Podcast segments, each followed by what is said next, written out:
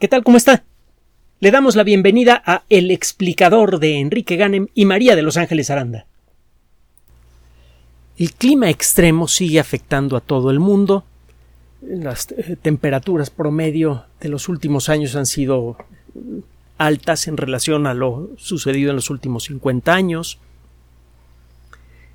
hay efectivamente un derretimiento importante de muchos glaciares en todo el mundo, etcétera. No es el momento de eh, reconocer que el cambio climático antropogénico es una realidad absoluta? La respuesta es desde luego que no. Mire, es eh, una de las eh, primeras cosas que aprende uno cuando se mete a, a, a estudiar algo que tenga que ver con la ciencia y la tecnología es a no irse con la finta. Usted puede tener diez mil evidencias, diez mil casos que apoyan una teoría y a veces basta con un solo caso para desvirtuar todo el rollo que, se, que, le están proponiendo a usted. Por ejemplo, durante mucho tiempo hubo evidencia indiscutible, incontestable, de la existencia de una sustancia extraña que salía de los objetos cuando se quemaban.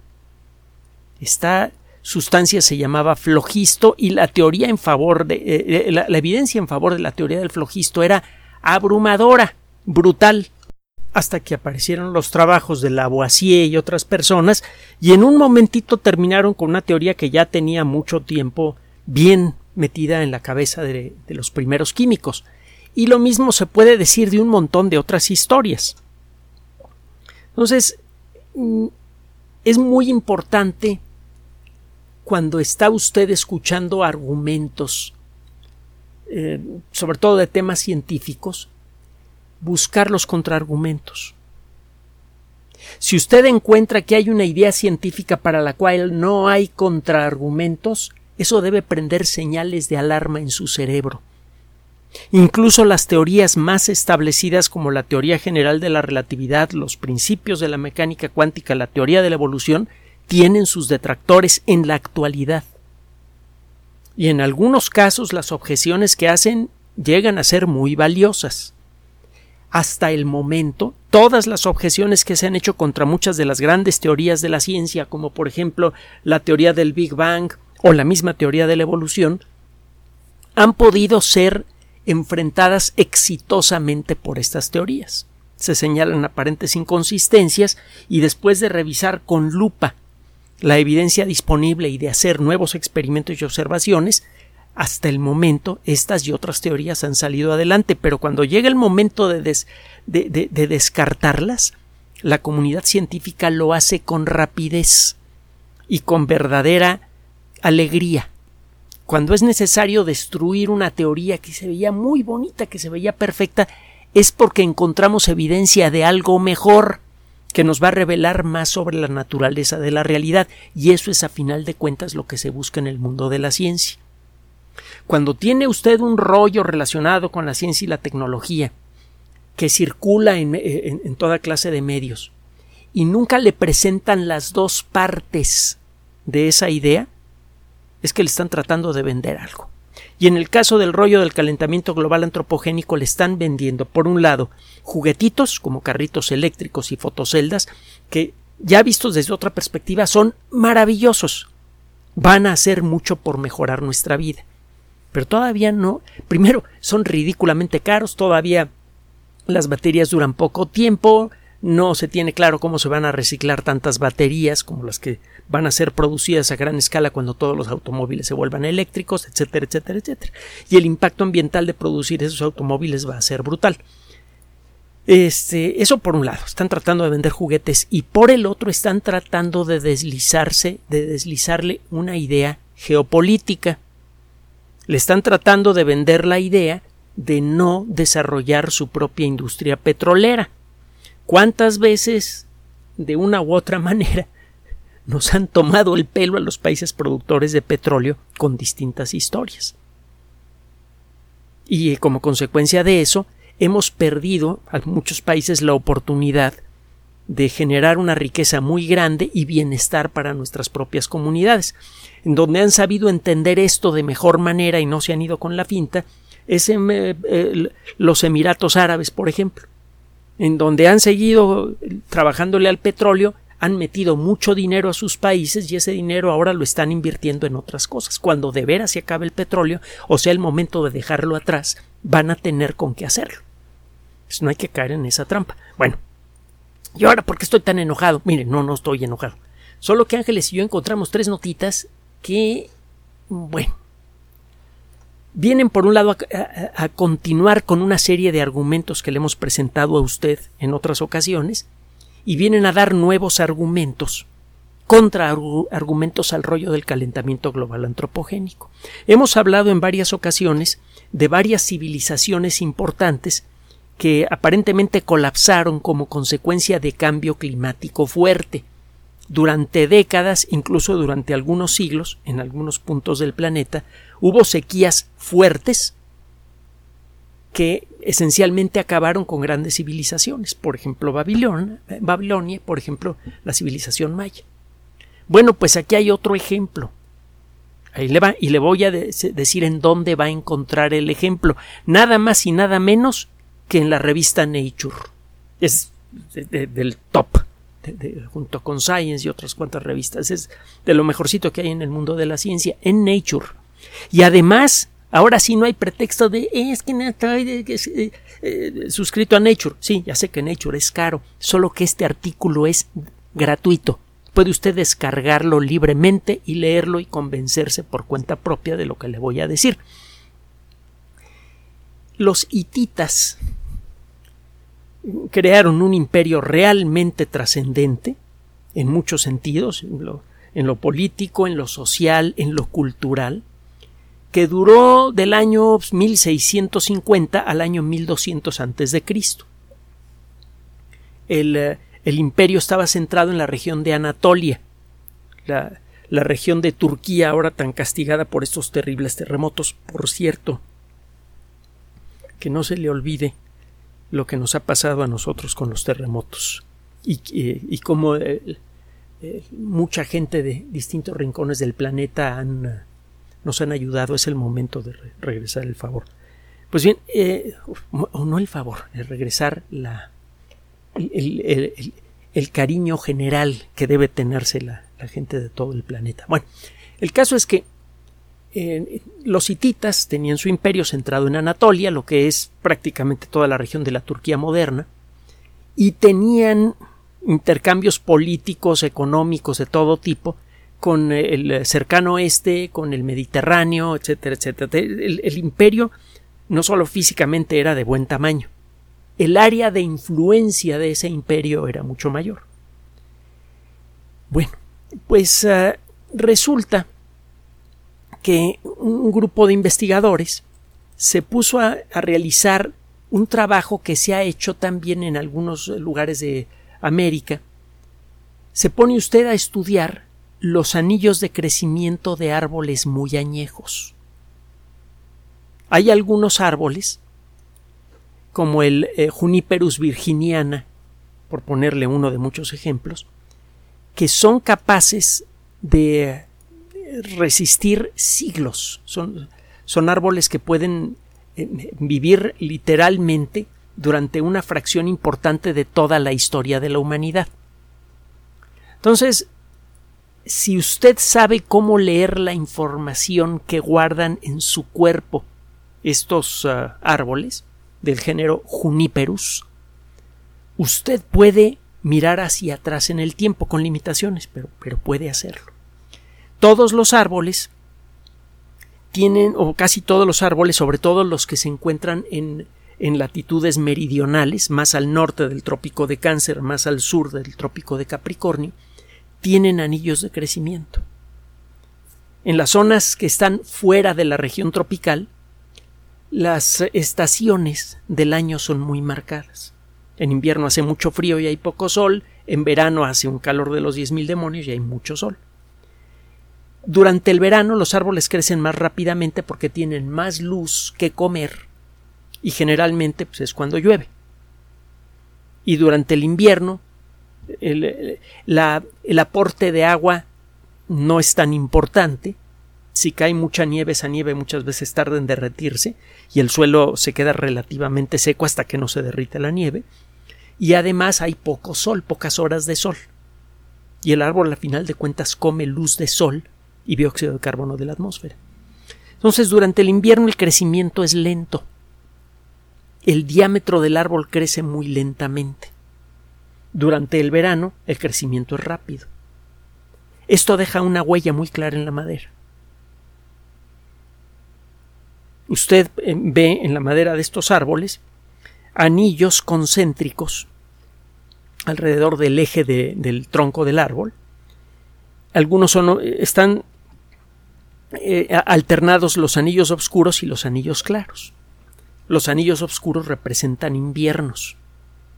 Si usted toma un árbol vivo muy, muy añejo y le mete un tubito metálico delgado que llegue hasta el centro del eh, tronco principal, al sacar el tubito tiene usted eh, una barra de madera delgada en donde ve usted anillos.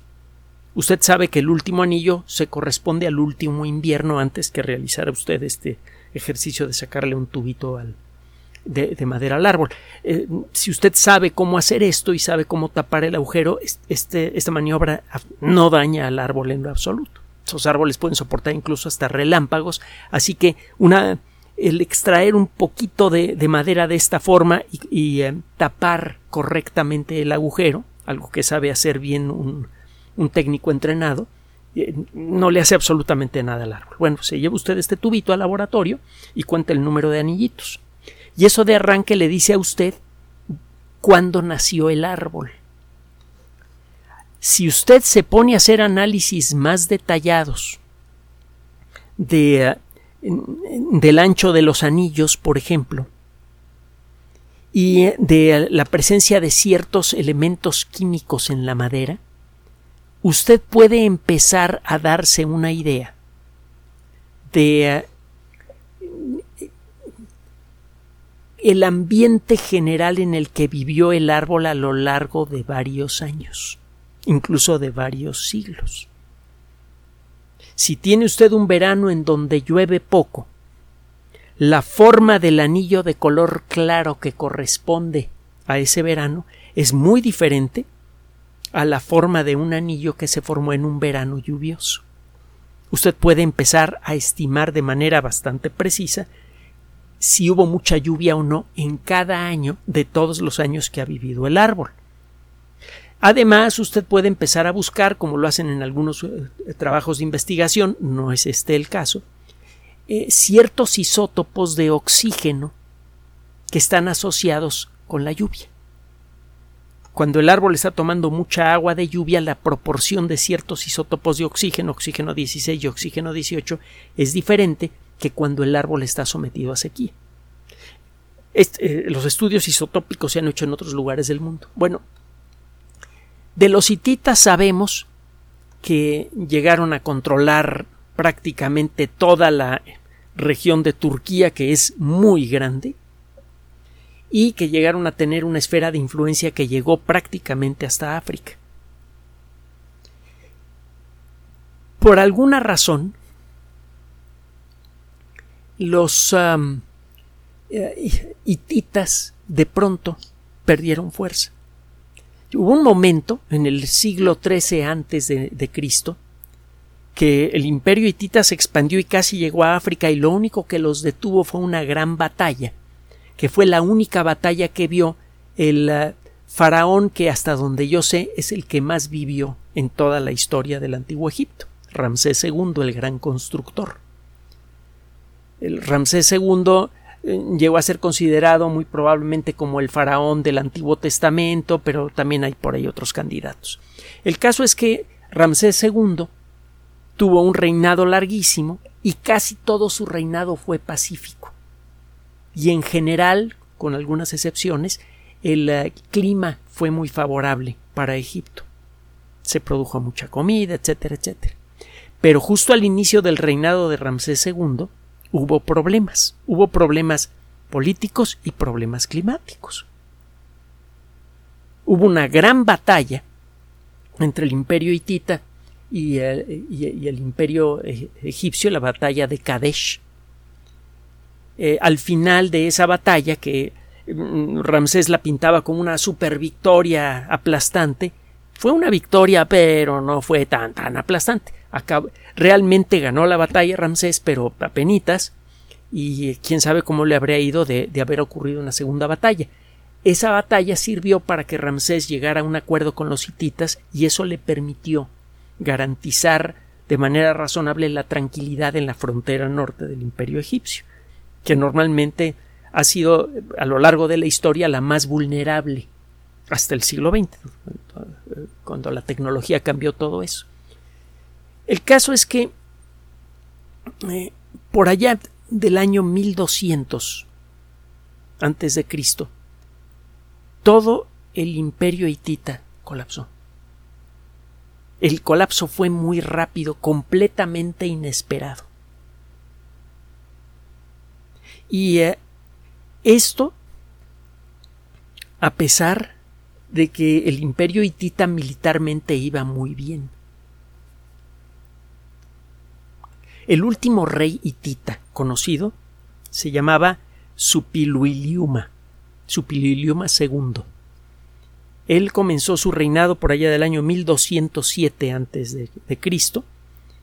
Tuvo que enfrentar varias guerras internas, varias, revueltas internas, también batallas en el mar, etcétera, y las ganó todas esencialmente.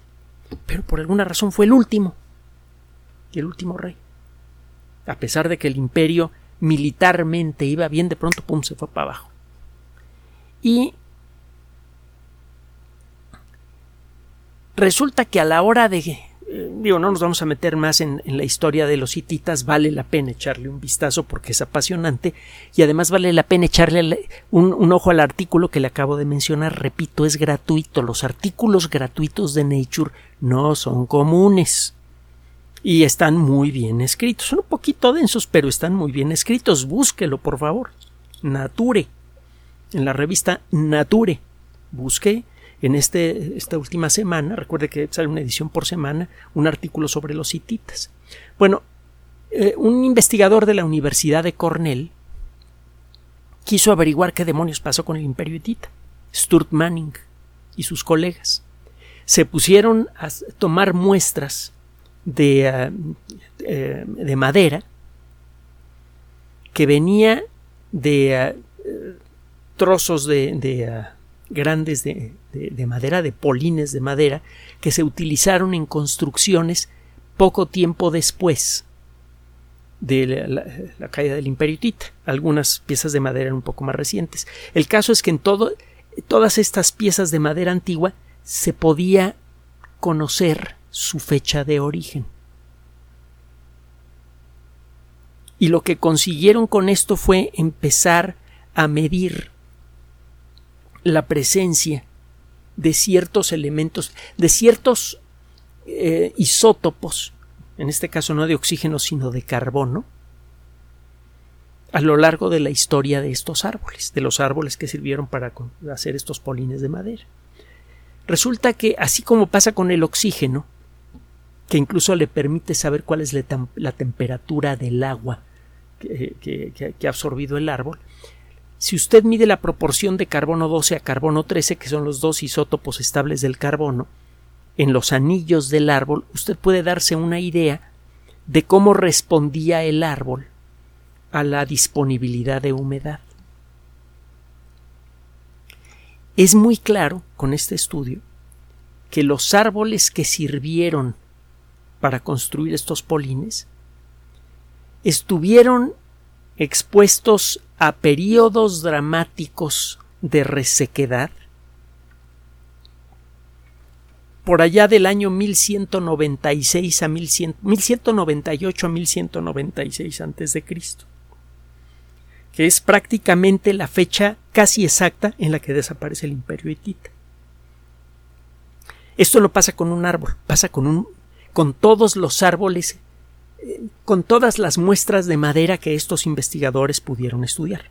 Obviamente no van a sacar esa conclusión de un solo árbol, sino que tomaron varias muestras de madera que claramente era antigua y cuya edad precisa se podía calcular, y a partir de eso hicieron el estudio para cada árbol y en todos los casos estos árboles tenían una huella clara de haber vivido en una situación de extrema sequía que comenzó por allá del año 1190, entre el 1198 y el 1196.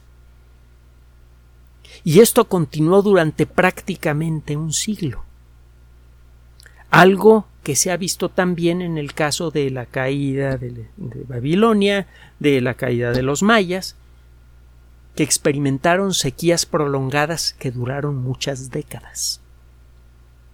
Esto sucede desde luego antes de la existencia de una industria que pudiera provocar una situación así. Entonces, ¿qué conclusión sacamos de aquí? Pues la que hemos sacado en otras ocasiones. Que simplemente en época histórica, en los últimos mugrosos diez mil años, que no son nada en relación a la historia de la Tierra, han ocurrido vaivenes climáticos muy importantes capaces de acabar con civilizaciones enteras sin la interferencia humana. Hay incluso casos que sugieren que estas sequías prolongadas no eran regionales, sino que podrían haber afectado a un hemisferio completo. Es difícil sacar esas conclusiones, no, existe mucha evidencia disponible, pero hay motivos para creer que estas sequías eh, se sucedieron en muchos lugares del mundo al mismo tiempo. Y eso a su vez sugiere que en una de esas los glaciares de aquella época también se estaban derritiendo. También hay evidencia que sugiere eso por otro lado. Entonces, si eso ha pasado nada más dentro de los últimos diez mil años, que vuelvo a insistir, no son absolutamente nada en relación a los 4.586 millones de años de historia de la Tierra, que ha experimentado unos vaivenes climáticos verdaderamente brutales, ¿de dónde demonios sacamos la valentía para decir que cualquier cambio que estemos experimentando ahora sea única y exclusivamente antropogénico. Es claro que el clima de la Tierra, que lo, lo, natural en el clima de la Tierra es que cambie y que estos cambios sean irregulares. Cualquier persona que trabaje con la famosa teoría del caos se lo puede decir. Cualquier fenómeno caótico tiene muchas veces un comportamiento que parece como que regular, pero realmente nunca se repiten los patrones de comportamiento. Estos patrones de comportamiento se medio parecen, pero nunca son idénticos. Por ejemplo, los patrones climáticos, eh, estos ciclos que duran aproximadamente 30 años y que tienen que ver con la intensidad y número de huracanes y de otras tormentas en, los dos océanos más grandes de la Tierra. Estos ciclos climáticos que ya son conocidos para los verdaderos expertos en meteorología, pueden hacerle creer a una persona que el mundo se está cayendo. Ah, llegó un huracán. Yo nunca había visto un huracán así, ya tengo 60 años de edad. Pues sabes qué, claro, es, es lógico. Para poder ver que se repitan, aunque sea de manera aproximada, ciertos patrones climáticos, a lo mejor tendrías que vivir tres o cuatro veces lo que has vivido ahora. Y apenas empezarías a ver la repetición de algunos ciclos climáticos. Hay otros ciclos que duran todavía más. Estamos metidos desde hace dos y medio millones de años en una edad de hielo. Ahorita estamos metidos en una edad de hielo. Las edades de hielo son eh, eh, procesos en donde tiene usted eh, durante un tiempo un frío de los 10.000 demonios que puede durar de 10, 15, 20 hasta 50 mil años más o menos. Después se viene un derretimiento rápido de los casquetes polares que llegan a ocuparse el 30% de la superficie terrestre más o menos, y se viene un periodo relativamente breve que se llama periodo interglaciar, como el que estamos viviendo ahora con un clima pues, más o menos bueno, pero muy variable. Esto puede durar entre 10 y 20 mil años más o menos, y luego se viene el frío de nuevo. Entonces, estamos viviendo una situación de cambio climático, desde luego que sí. Raro sería que no ocurriera eso que podamos afirmar que es culpa nuestra o no, pero no. Ahora, usted dirá, bueno, pero es que es cierto que el dióxido de carbono ha aumentado mucho en la atmósfera terrestre. Ciertamente, nosotros tenemos una parte muy importante de la culpa de eso. Sí, ciertamente. hemos destruido montones de árboles, echamos un montón de porquería a la atmósfera y además somos 8 mil millones de personas y cada día se agregan como 330 mil personas nuevas en términos netos. No le estoy contando el número de nacimientos, sino es lo que queda al restar número de nacimientos contra número de muertes. 330 y tantas mil bocas nuevas que alimentar personas que respiran, que necesitan un lugar en donde vivir, que necesitan eh, árboles para fabricar libros, para tener textos que leer, etcétera, etcétera.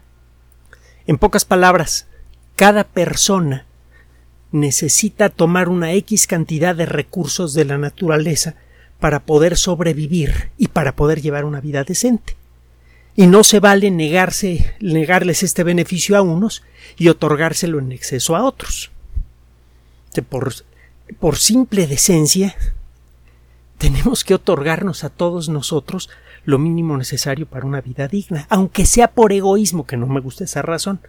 Si queremos eh, que la sociedad tenga la cortesía de darnos lo que, lo que queremos para llevar una vida decente, tenemos que asegurarnos que los demás también tengan lo mismo. como consecuencia de eso, el tamaño de, de nuestra población nos condena a seguirnos comiendo al ecosistema. Ese es el problema que deberíamos ver. Pero bueno, ¿qué onda con el dióxido de carbono? Resulta que sí estamos produciendo muchísimo dióxido de carbono de manera directa y también de manera indirecta al talar árboles, porque los árboles son una de las principales, uno de los principales mecanismos naturales para contener el dióxido de carbono atmosférico. También estamos haciéndole mucho daño al fitoplancton marino, que eh, captura una cantidad brutal de dióxido de carbono, pero es algo que nadie discute.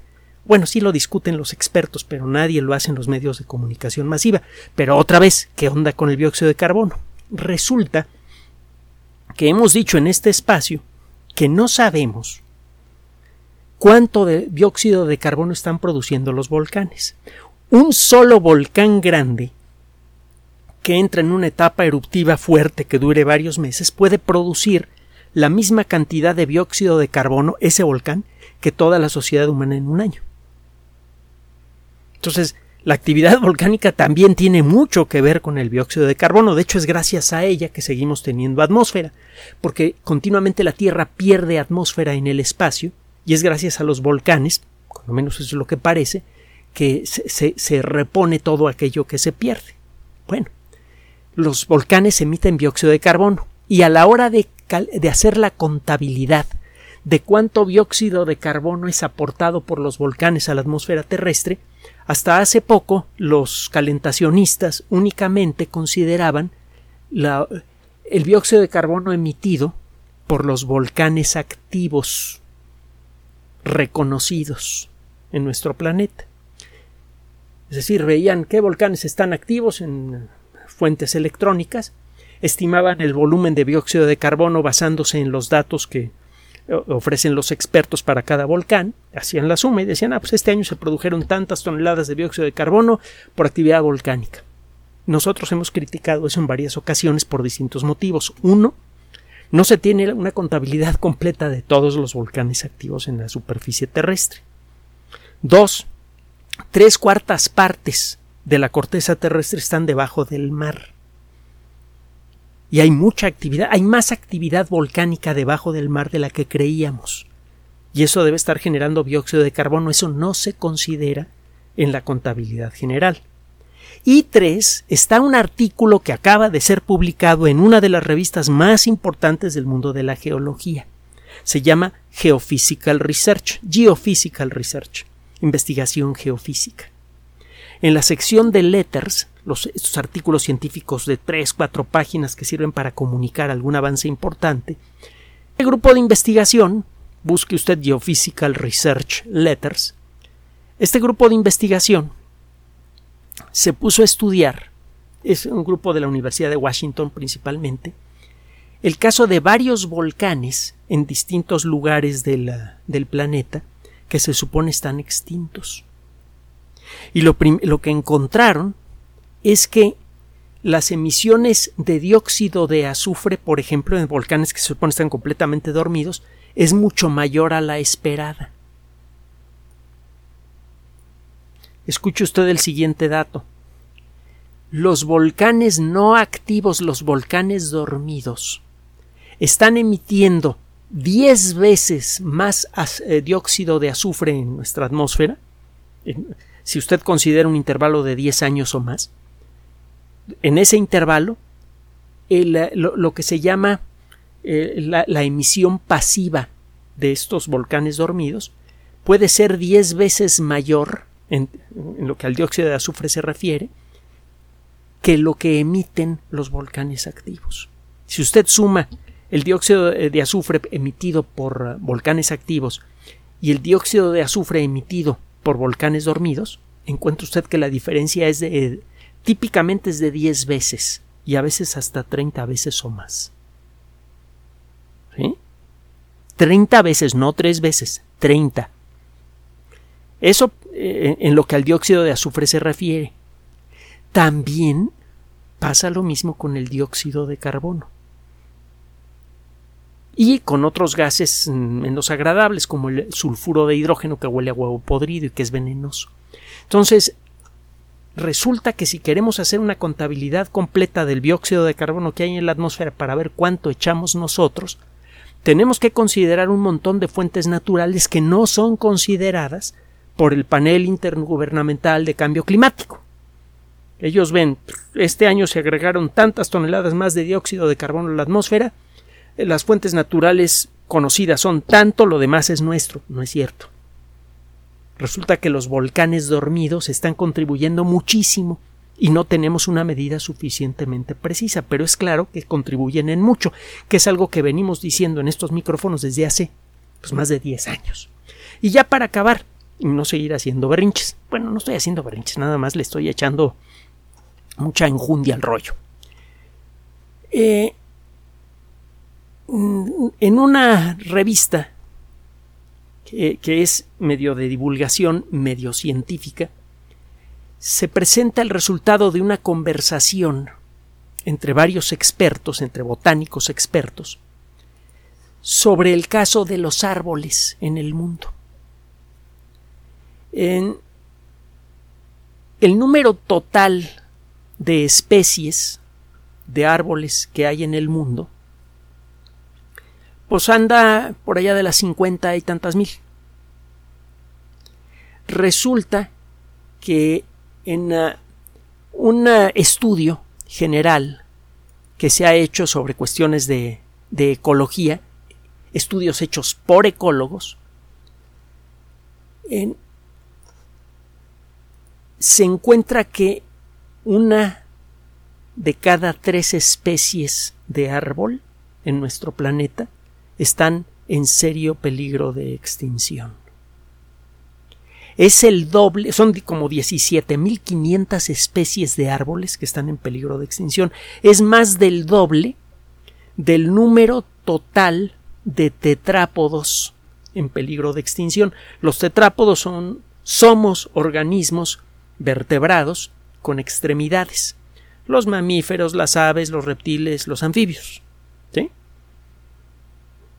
Cuando hablamos de especie en peligro de extinción se habla de tal pajarito, se habla de, este, los leones y no sé qué. Sí, están en peligro de extinción, pero usted sume todos los vertebrados en peligro de extinción, multiplique por dos y ese número de especies en peligro de extinción, los vertebrados pero duplicados, no le llega ni a la mitad del número de especies de árboles que están en peligro de extinguirse. Ahora, los árboles son supercruciales para el bienestar de los ecosistemas terrestres. Estabilizan el suelo, generan condiciones que facilitan la lluvia, enriquecen el suelo con sustancias que luego son fundamentales para el resto del ecosistema. La lista de efectos benéficos que tienen los árboles en el suelo de los continentes es larguísima. No es sustituible el papel de los árboles por otras plantas. Si usted tira árboles y siembra hierba en su lugar, está usted empobreciendo mucho el ecosistema, aunque vea usted un mar de cosas verdes en el lugar. El suelo se empobrece bastante y la, calidad de la atmósfera cambia también. Los árboles atrapan dióxido de carbono, lo convierten en madera, y esa madera muchas veces se queda enterrada, no se descompone.